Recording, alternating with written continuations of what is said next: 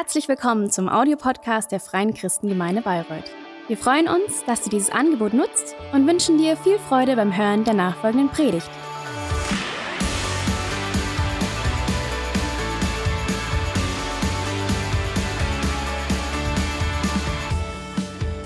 Good morning, beloved. Today we're doing it a bit differently. I am very, very grateful to the Lord, and I'm so happy that God uses people to create possibilities for us to remain in contact. And so this morning, even though we are not in the same place, we can still somehow be in the same place. I mean, how great is this?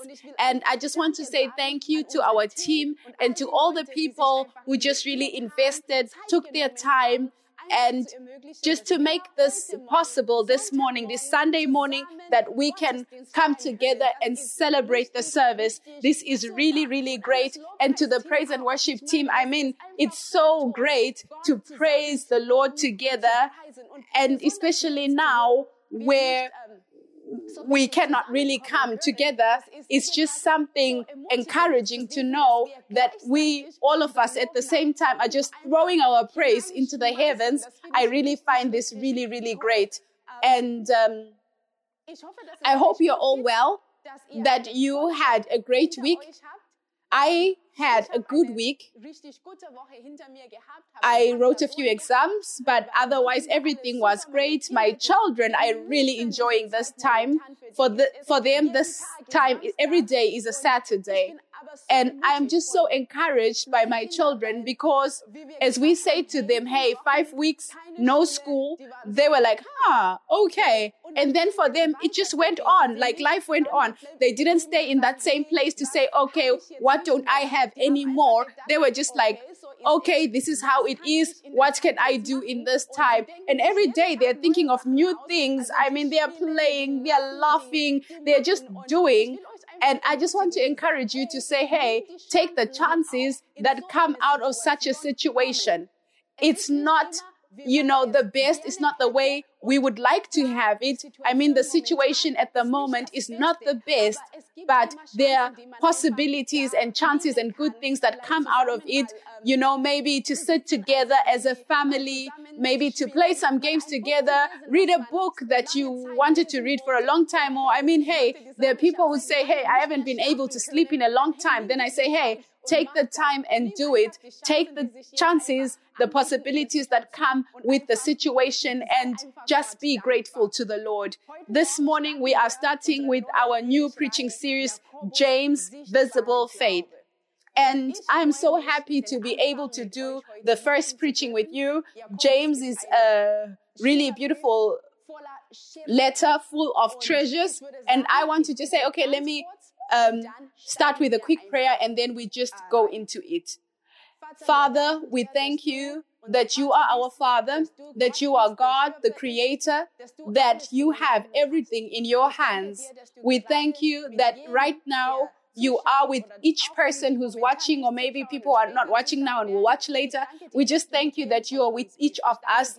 We thank you that you've got great plans for us, that you love us, that you always want to teach us, that you want to bring us more and more into what you have for us so that we can get to know you more, that we can see you more, that we can really love our lives with you as you have given us life through Jesus Christ. We thank you and we pray that you really open our hearts for your word and that you really plant your word in us. In your name, Jesus Christ, we pray. Amen. Amen. So let's go. James 1 21 to 25. Wherefore, lay Receive with meekness the engrafted word. That means the word you have received, which is able to save your souls. But be ye doers of the word and not hearers only, deceiving your own selves. For if any be a hearer of the word and not a doer, he is like unto a man beholding his natural face in a glass. For he beholdeth himself and goeth his way, and straightway forgetteth what manner of man he was. But whoso looketh into the perfect law of liberty and continueth therein, he being not a forgetful hearer, but a doer of the work, this man shall be blessed in his deed. So, what is James saying here? James is saying that we, the word that we have been taught, the word about Jesus, the word from Jesus, the word that has the power to save our souls, the word that has the power to save us, that we should take this word and receive it, that we should take this word and really receive it, and that it should come into us and become a part of us. And he says, do not be doers of the word and not just hearers of the word. And I love this in this place because he says, receive the word, receive it. You have the word, take it in you. You have received it. The word is now a part of you. And he says, but don't only be hearers, but be doers. And this word hearer here, it's not the ability to hear. You know, for those who have children, uh, especially small children, I know, I think you know this. You know, the first time I went with my daughter to the doctor to make, to have this hearing test, and my doctor asked me, Does your child, can your child hear well? And the first thing I thought or wanted to say was, No.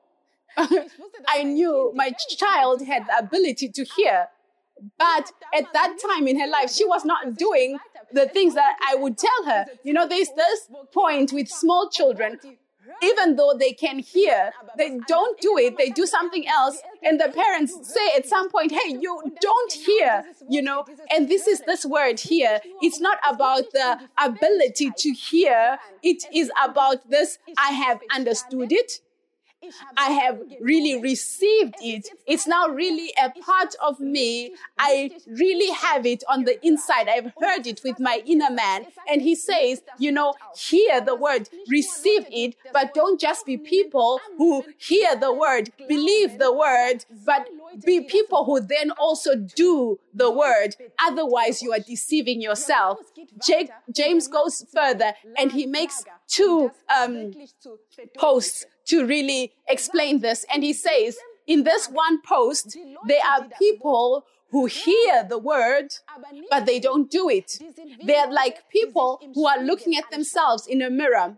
And he says, these people, they see themselves in the mirror and they think, ooh, I look beautiful. You know, they see how they are. I look at myself and I'm like, hey, I've got brown skin, black hair, big eyes, small eyes, big nose. You know, I see myself as I am. I can recognize myself. I know who is on that other side and I can say, hey, this is me. And he says, these people in this post, after they have seen everything, after they have recognized, after they have understood, after they have really taken in the word, after they have really believed in this word, what do they do? They take the mirror, put it down, and they forget.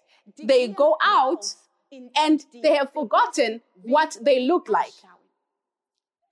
This means that when they are on the street and somebody says to them, Hey, this is a picture of you, everybody who says to them, they're going to say, Yeah, this is me because they have forgotten. They have forgotten.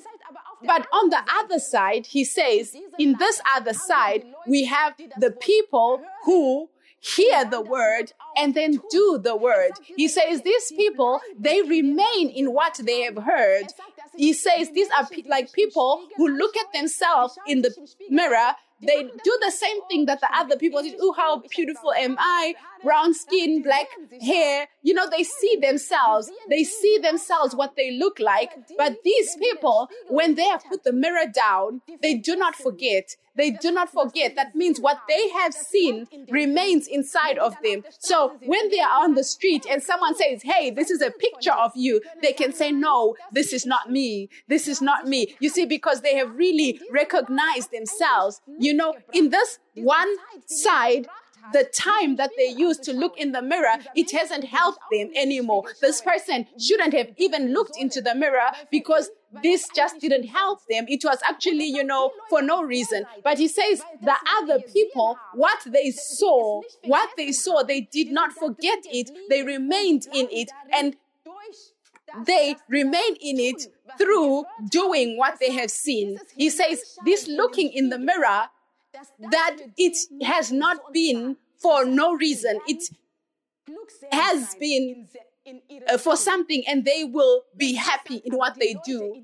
And he says the other people on the other side, they're deceiving themselves. And I tell you, to deceive yourself is a really it's really not a nice thing because it is really connected with a lot of disappointment. This week I had to laugh because people are just sending, uh, you know, on WhatsApp and all in, in the internet, you know, they are saying there's no tissue paper. And I sent my husband, I said, hey, go and also buy toilet paper for us. I don't know. You know, I was like, you know, hoping that he's going to go and have something. And you know what he sent me? What picture he sent me? He sent me this picture.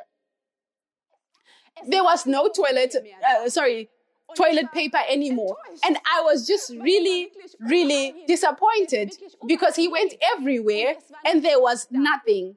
And I thought to myself, hey, you know, this was like, you know, I would have in my basement a whole box thinking there's tissue, there's toilet paper in there, and there's nothing in there, you know. And this is like this disappointment, you know, uh, this that comes out of this deception. You believe that you have something, but actually you have nothing in the hand. And so he says, the people in this post, they're deceiving themselves. They actually have nothing in the hand. They've looked at themselves in the mirror, but you know, it. was for nothing that they did that because at the end of the day, they have nothing in the hand. It's like an, an, an, an empty case.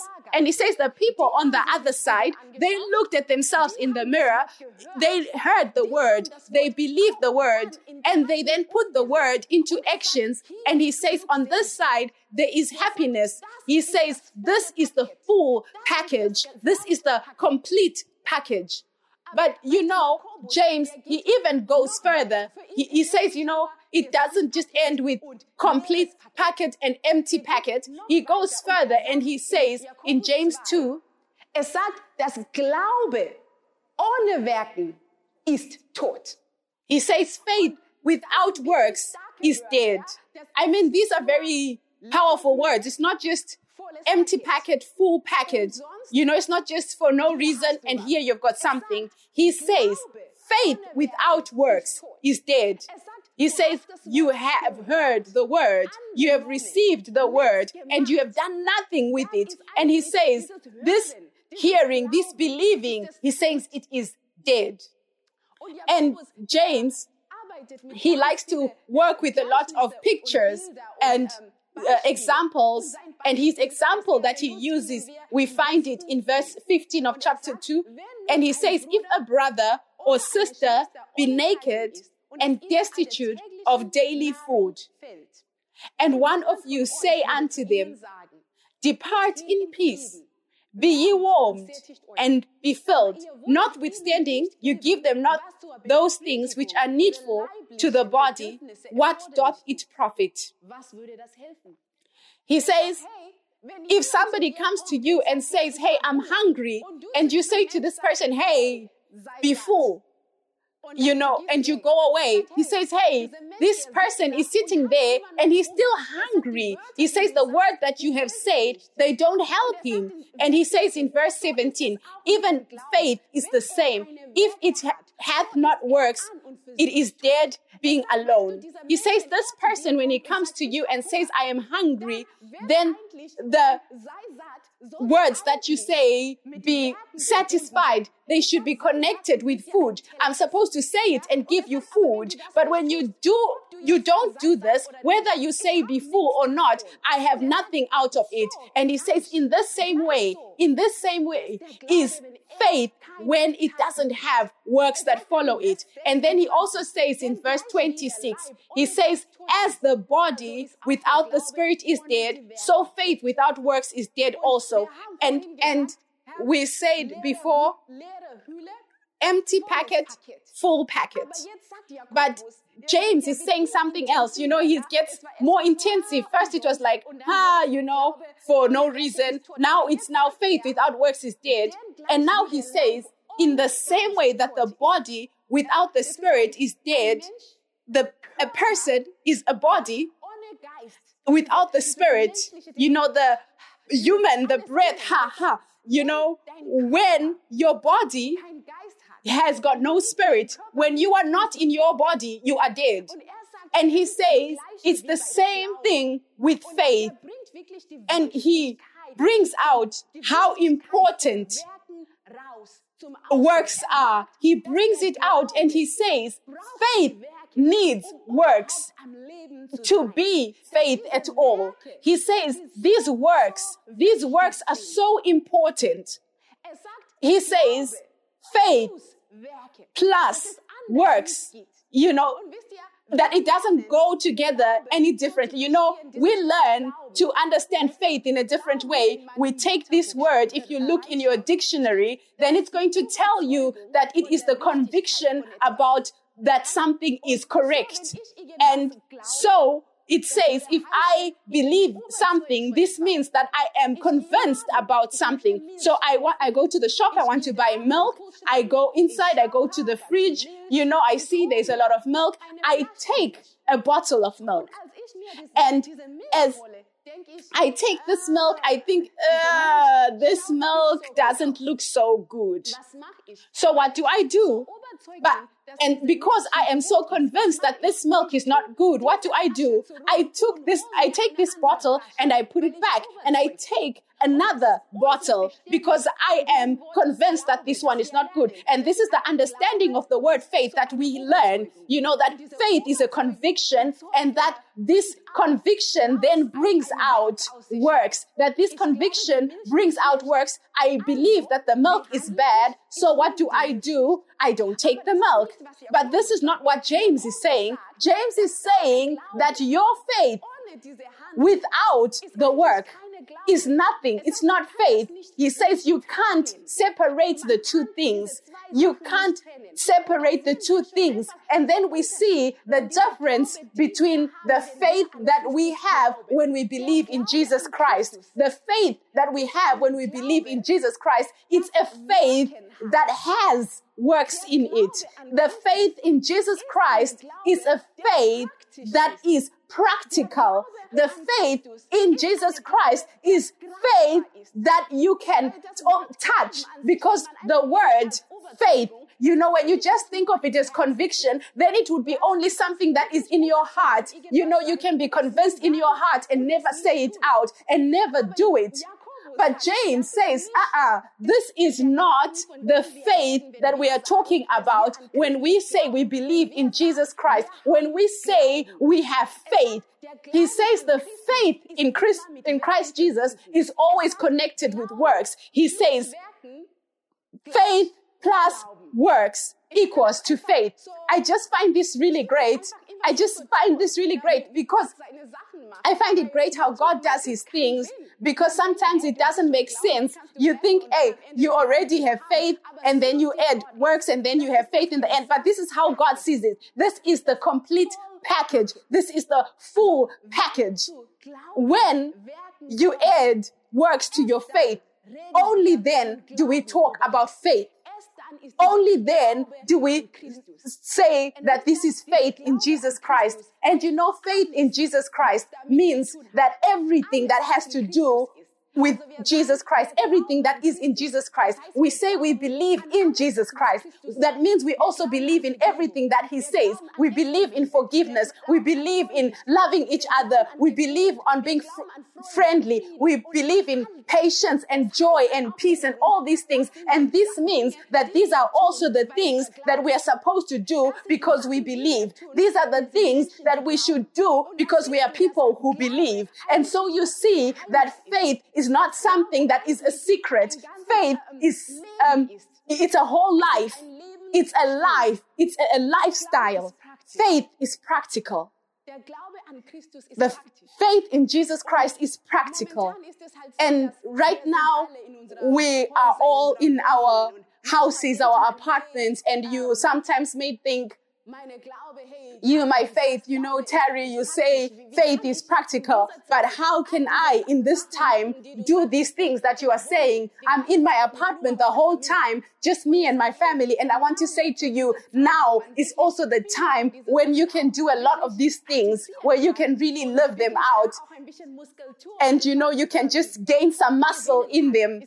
I say to you, this is the time in your family to say, hey, maybe there are things that I still need to forgive about. You know, this is the time right now. You know, the time when you are always together. Now we can't run away from each other. Now we need to sit down together and talk about this thing. And maybe you are thinking of, um, um, love. Uh, I saw a WhatsApp status and it said, you know, uh, taking care of others was never so uh, simpler. You only have to sit upon your couch.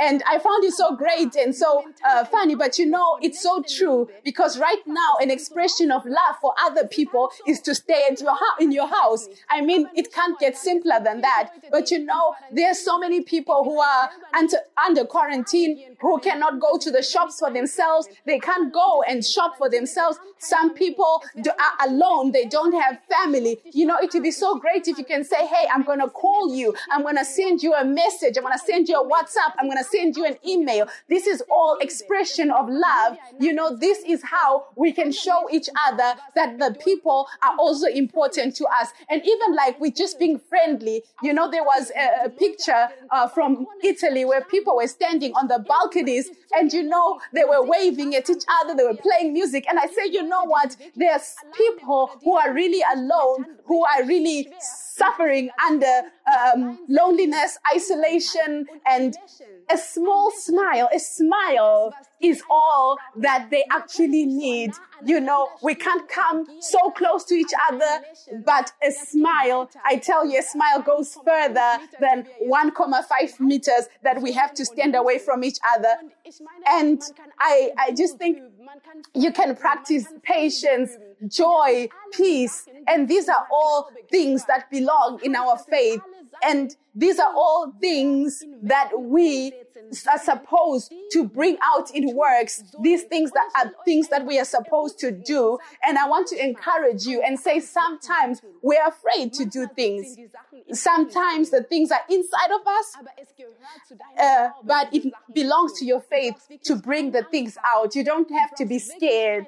You don't have to be scared because God is always with you, even in these things. He's really with you because faith in God is practical. He has made it like this. It is practical. It is, you're able to touch it. It is something that is not supposed to only remain on the inside. It's supposed to come out on the outside. And this is something we learn out of the book of James that you can live out your faith. And we as a church, we are not just saying, hey, you know, live out your faith, but even we as a church, you know, even in this time, we also want to live out our faith. And we're saying, hey, if you've got a prayer request, we've got an email address, send, send your, uh, prayer requests. We want to pray for you during the week. If you say, Hey, I need something, there are things that I really, really need right now, then hey, write an email to us. Write an email to us because we want to be there for you. But if you don't say it, then we also will not know it. So hey, just use this offer because we are here for you. There are people who are really watching over this email address and they're just waiting for you to say, to write that you just reach out and take this um, offer. And just one more time, as a summary of everything that we've spoken about this morning. You know, we hear the word of God, we believe in the word of God, but God doesn't want it to end there. God is saying, hey, faith in Him is faith plus works. Faith plus works. And just here at the end, I just want to take this time to say, I don't know where you are right now in your life. Maybe you're just scared, or maybe you say, Hey, I didn't know that you can live out your faith practically. Where you just say, Hey, I thought faith was only something that had to do with me, something only in my heart. Nobody has to know about that. And now you're saying it has to come out on the outside. How am I supposed to do that?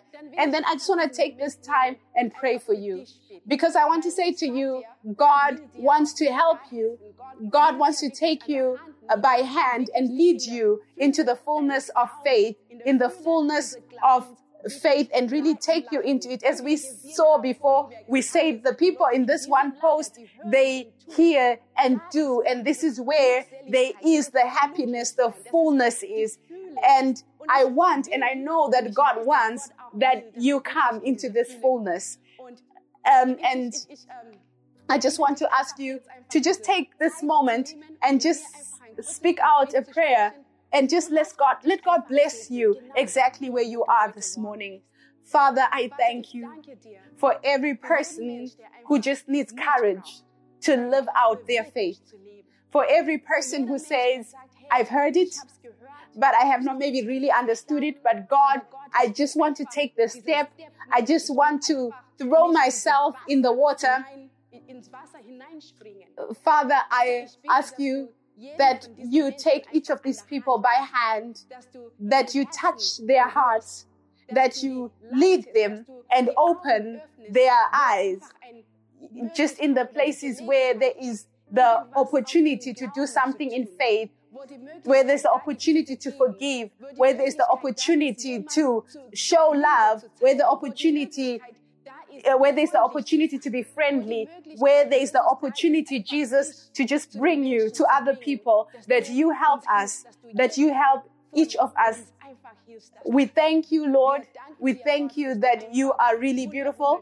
And we thank you that even though everything is um, upside down right now, you are God and you're in control. In your name we pray, Jesus. Amen. Thank you that you were here, that we could celebrate the service together this morning.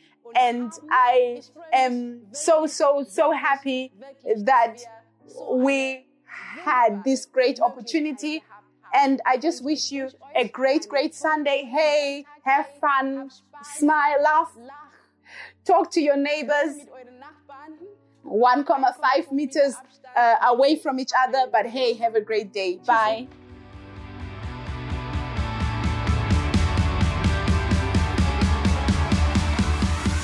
Hat dir die Predigt gefallen?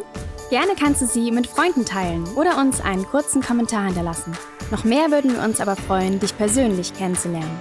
Du bist herzlich eingeladen, einen unserer Gottesdienste am Sonntag zu besuchen. Alle Infos findest du unter www.fcg-bayreuth.de.